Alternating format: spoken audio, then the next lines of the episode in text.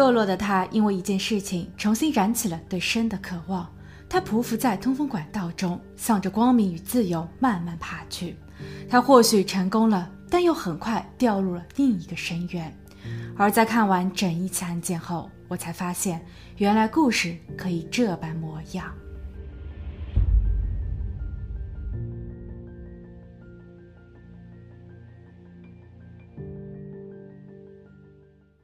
Hello，大家好，我是鬼灵异。今天我们来说一说金钟的故事。一九七五年的他出生在一个普通的韩国家庭，父亲是一位工作狂，母亲则是典型的家庭主妇。两岁时，他跟随父母移居美国，但随后所发生的一系列事情，包括家庭教育、文化差异、社交瓶颈等，都让金钟心力憔悴。而成年后的他，更是因为一场不该发生的恋情改变了命运。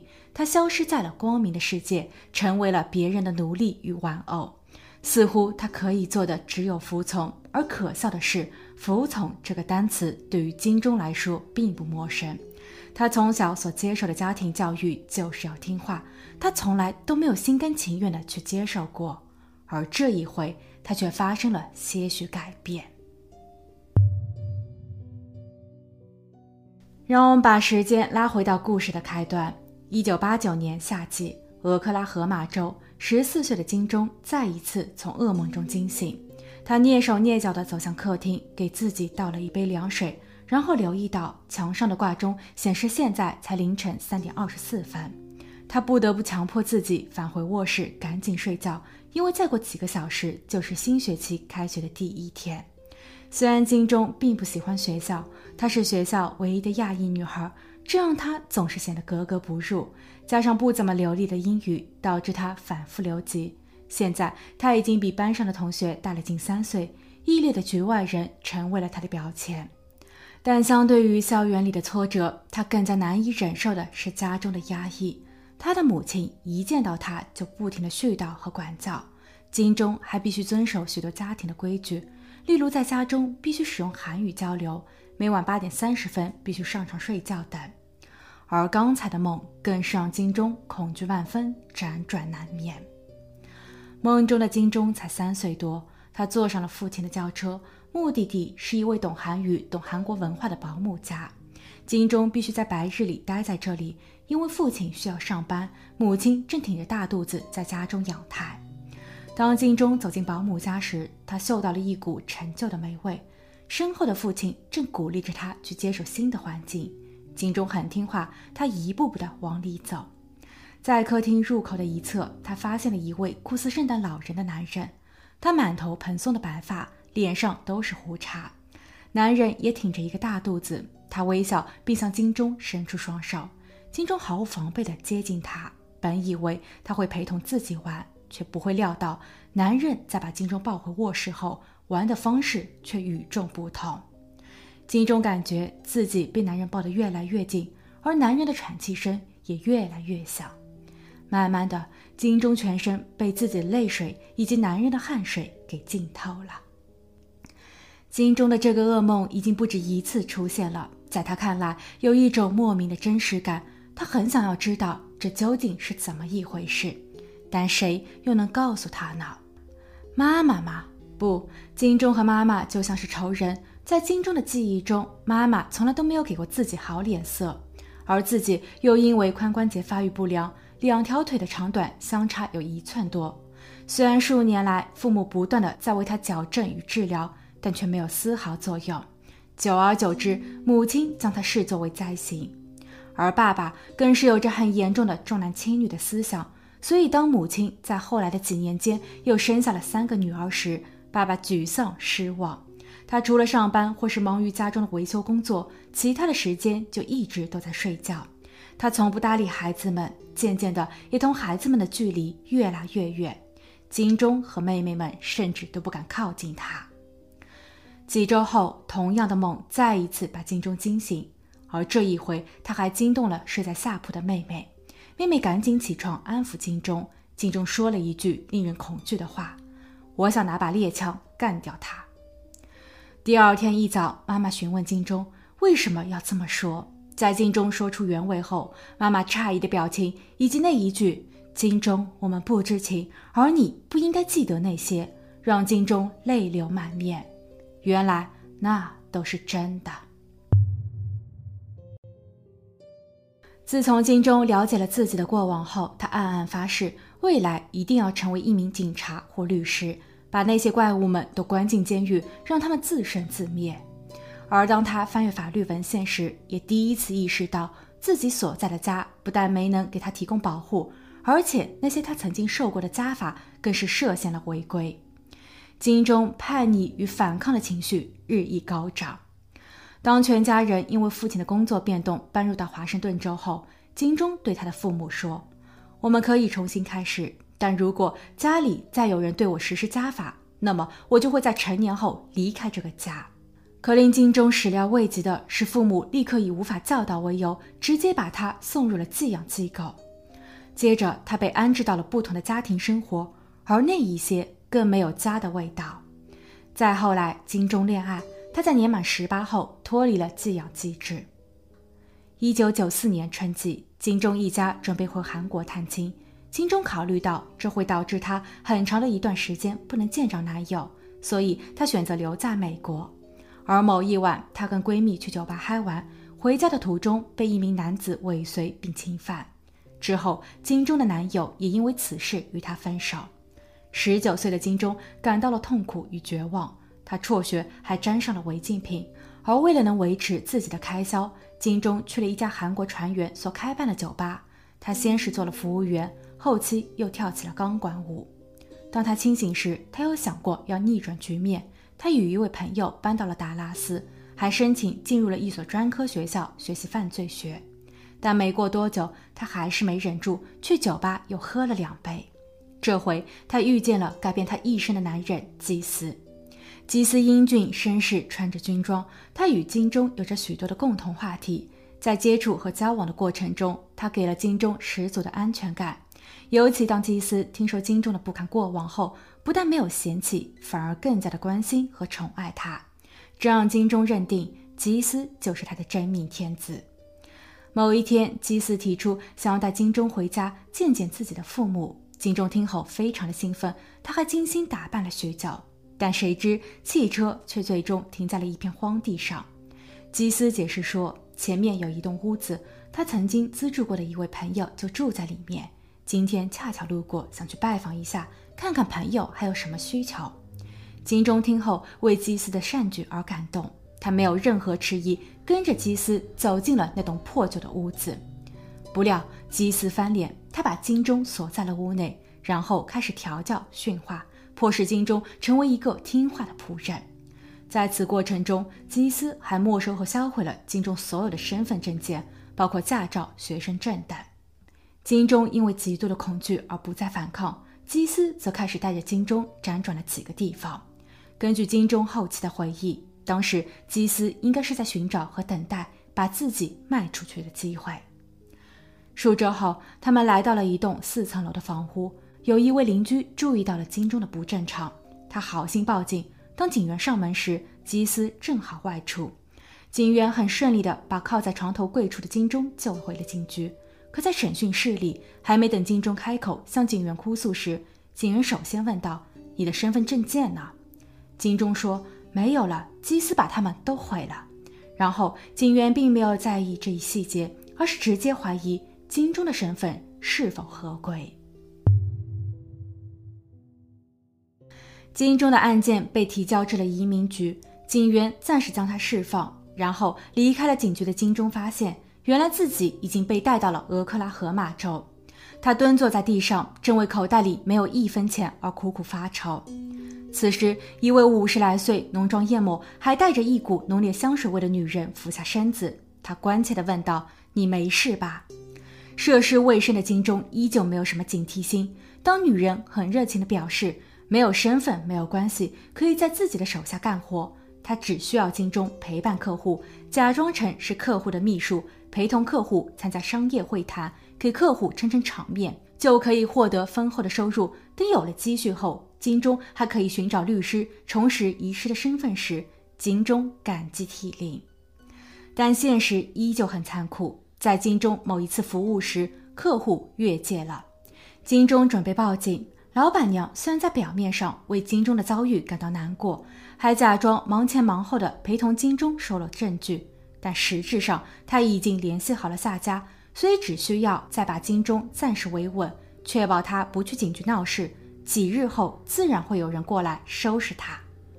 在之后，金钟只记得自己被门上的麻袋塞入汽车，在颠簸后醒来的他已被关入了一个类似于仓库的地方。这里有很多女人，她们来自于不同的国家与城市，每一个人都像是一个没有灵魂的哑巴机器般的生活着。每一天，全体人员都会在大厅集合，然后管理人会依次点名，并从中挑选几位带出去。头头说，被带出去的女人们只是去表演舞蹈，这能增加团队的收入。可金钟发现，通常他们回来后却是个个精疲力尽，一身伤。金钟很快就明白。所谓的表演，其实就是服务男人。更令人发指的是，在这里还有一项更无情的约束，那就是每一位女子都会被搭配一位年龄更小的同伴。在她们长大前，一般不会要求外出工作，但若是照看她们的女子不守规矩，那么受到惩罚的就是这些小伙伴。而差不多在京中被卖到这里的一年后，由于他的同伴被几位客户提前相中。而客户们毫无底线的行为，导致了金钟的同伴失去生命。金钟尖叫、哭闹、崩溃。仓库的管理人员为了惩罚金钟，将他的手脚捆绑，然后扔进了浴缸，并往浴缸里倒入了大量的冰块。金钟感觉到了冰冷、刺痛和心痛。饱受折磨的他，在此刻有了一个新的想法：通过征服男人，改变游戏的规则。若可以成为宠儿，那么起码自己今后的日子能好过一些。他通过主动赢得了仓库领导人马克的垂怜。马克安排金钟去到了拉斯维加斯的某高档酒店，做自己的妾室，为自己服务与赚钱。金钟在事后表示，他一度患上了斯德哥尔摩综合症。他感觉自己爱上了马克，并在得知马克想要捞更多的钱时，他主动为之献身。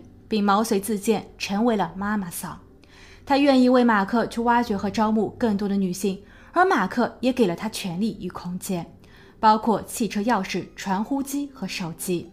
马克还安排了特定的人员对金钟进行相关培训。在金钟接触到了更黑暗的内幕后，金钟的世界观被彻底颠覆，因为原本那些所谓的好人似乎都或多或少与这个组织有所牵扯。时至今日，金钟才明白，当年的祭司那个被自己定义为是真命天子的男人，他从一开始起就在算计自己。当自己侥幸逃脱后，金钟的信息其实早已在这个圈子里被传开，包括后来金钟在警局，即使自己给出了合法的涉案号，警员也拒绝提供保护，而刚出警局就立刻巧遇了一位浓妆艳抹的女士，其实从头到尾也全部都是套路。此时，金钟开始后悔，他不再那么用心的工作，并因为与保安走得很近，惹怒了马克。马克把他囚禁在酒店，金钟对此的憎恶感油然而生，但他只能苦笑。直到某一天的早上，他因为感觉到了疲倦、恶心，然后意识到自己可能怀孕了，他下定决心要逃离这。于是他立马行动，色诱了酒店的维修工。在搞清楚酒店的卧室中有一条通向于室外停车场的通风管道后，他爬了进去。一九九六年十二月，金钟通过通风管道成功的进入到了停车场。为了避免引人注目，他假扮成站街女郎，挥了挥手招揽了一位客人。随后，他坐上了客人的汽车。当车子驶离了这片是非之地后，金钟用高跟鞋的后跟，趁客人不注意时解决掉了他。然后金钟驾车一路狂飙，直到他看到了一个广告牌。金钟拨通了广告牌上的电话，对方是一个基督教堂所设立的慈善公益机构。他们把金钟安排到了德州的某家产科医院。最终，金钟生下了一个健康的女宝宝。不过，他始终害怕马克会不择手段再一次绑架自己。甚至他可能都不会善待自己的女儿，所以金钟决定主动放弃孩子的监护权，还给孩子一个不一样的世界。生产的两周后，金钟在某一位志愿者的陪同下去到了当地的 DMV。当他提供了自己的涉案号后，却被当场逮捕。警方通过金钟所给出的身份信息查询到，她不但是一个卖身女，还曾使用过期的银行卡开立过多张空头支票，而这一些都是违法行为。不过两小时后，金钟被释放，因为产科医院的主任为他做了保释，金钟感激不尽。在他灰暗的世界里，主任的信任成为了一缕阳光。金钟想要变好，他在教堂里做起了兼职。但其实他的心理状态仍不稳定，他会经常感到悲伤、怨恨，甚至想要轻生。后期，他离开了教会，开始漂泊，先后去到了北卡、南卡、亚利桑那和加州。而迫于生计，可笑又可悲的是，那些已经被金钟厌恶至极的轻浮行为又回来了。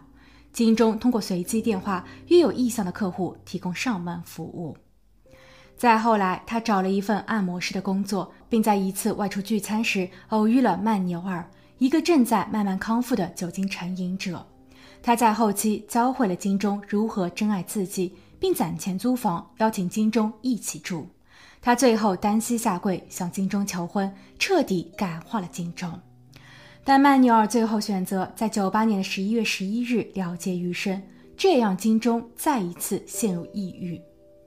两个月后，金钟拿起了一把菜刀，走向了树林深处。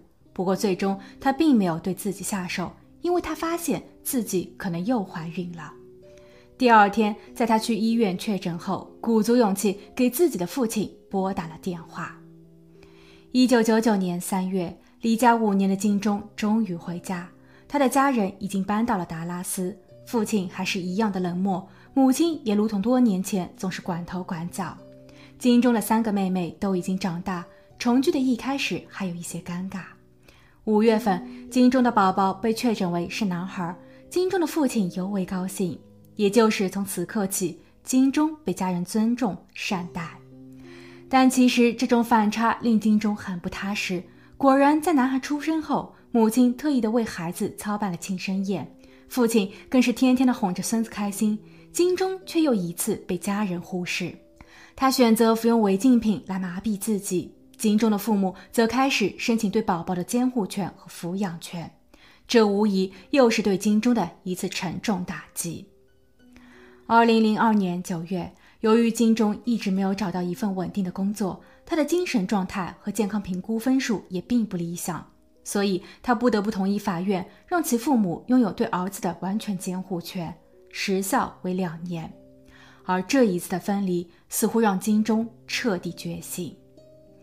从2003年到2006年间，金钟开始向媒体分享自己的经历。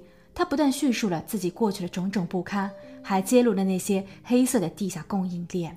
他通过与联邦政府、律师和其他幸存者的联络与合作，成为了一名反人口贩卖的倡导者、演说家和作家。他在各大校园以及研讨会上发表演讲。二零零六年，金钟创办了反人口贩卖的非营利组织。零八年，他遇到了真爱，并与之结婚。二零一二年，以他故事为原型的电影上映，他的自传书籍也在数年后出版发行。上述大家所听到的内容，均源于他的自传书。一个误入歧途的女性，正在逐步的摆脱过去，走向正轨。但是，这并不是全部。或许我们都被骗了。二零一四年，一家名为 Breaking Out 的反人口贩卖非营利组织在其脸书上发表声明，他们为金钟的故事感到遗憾，但是那全部都是假的。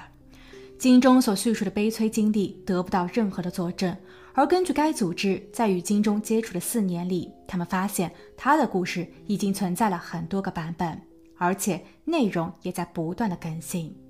从事发时间到相关地址，很多信息都与现实对不上号。比如，他曾说九四年他在达拉斯读书，但私家侦探在调查后发现，达拉斯的那所学校里根本就没有金钟的信息，反倒是在明尼苏达州的某所学校的年鉴中找到了金钟的名字和照片。另有一位不愿意透露姓名的同学揭露，金钟在一九九五年年初还在该学校读书，而在金钟的故事中。那会儿他已经被贩卖。第二点是关于金钟的逃亡方式。金钟曾告诉过 Breaking Out 自己被最后关押的酒店是拉斯维加斯的凯撒宫，他是通过房间中的通风管道逃出去的。当当 Breaking Out 致电该酒店的安保负责人后，得到的回复却是。当年该酒店共三栋楼，他们确实有各自的通风管道，但都通向了房顶。通往停车场的管道就一根，它在地下室，但那口子很小，就算是一个小孩都很难爬进去。另外，关于金钟与他的家人，人员失踪不报案的吗？为何后续没有选择用法律来保护自身和全家人的权益呢？由于金钟的父亲因为癌症于2013年去世，其母亲和其他家人均不愿意接受采访。所以暂时得不到任何的解答。Breaking Out 还认为，金钟是在利用受害者的身份博取同情，把大家的怜悯与支持逐渐转换成了一种可见的金钱利益。有公开的法律记录显示，2009年金钟就因为一起诈骗盗窃案被告。具体的事情发生在2006年时，金钟在创办非营利组织后，通过演讲募集捐款。一位有着类似经历的幸存者，将他一生的积蓄，差不多一万五千美元，全部都捐赠给了组织。但很快，这一笔钱消耗殆尽，而捐赠者根本就不知道钱被用去了哪里。金钟在后期承认自己挪用了捐款，并且他关闭了这个非营利组织。在通篇阅读了金钟的自传后，我总觉得部分的内容也确实太过夸张。书中还提到。金钟的同学为了探索身体的奥秘，拿金钟下手。金钟的副校长让金钟为其解决生理需求。调查金钟的警官也想与金钟发生关系。所以真的很难想象一个女生会遇到这么多的坏人。不过他所叙述的现象也确实真实存在。希望大家在现实中能保持警惕，注意安全。好了，今天的案件就分享到这，我们下期见。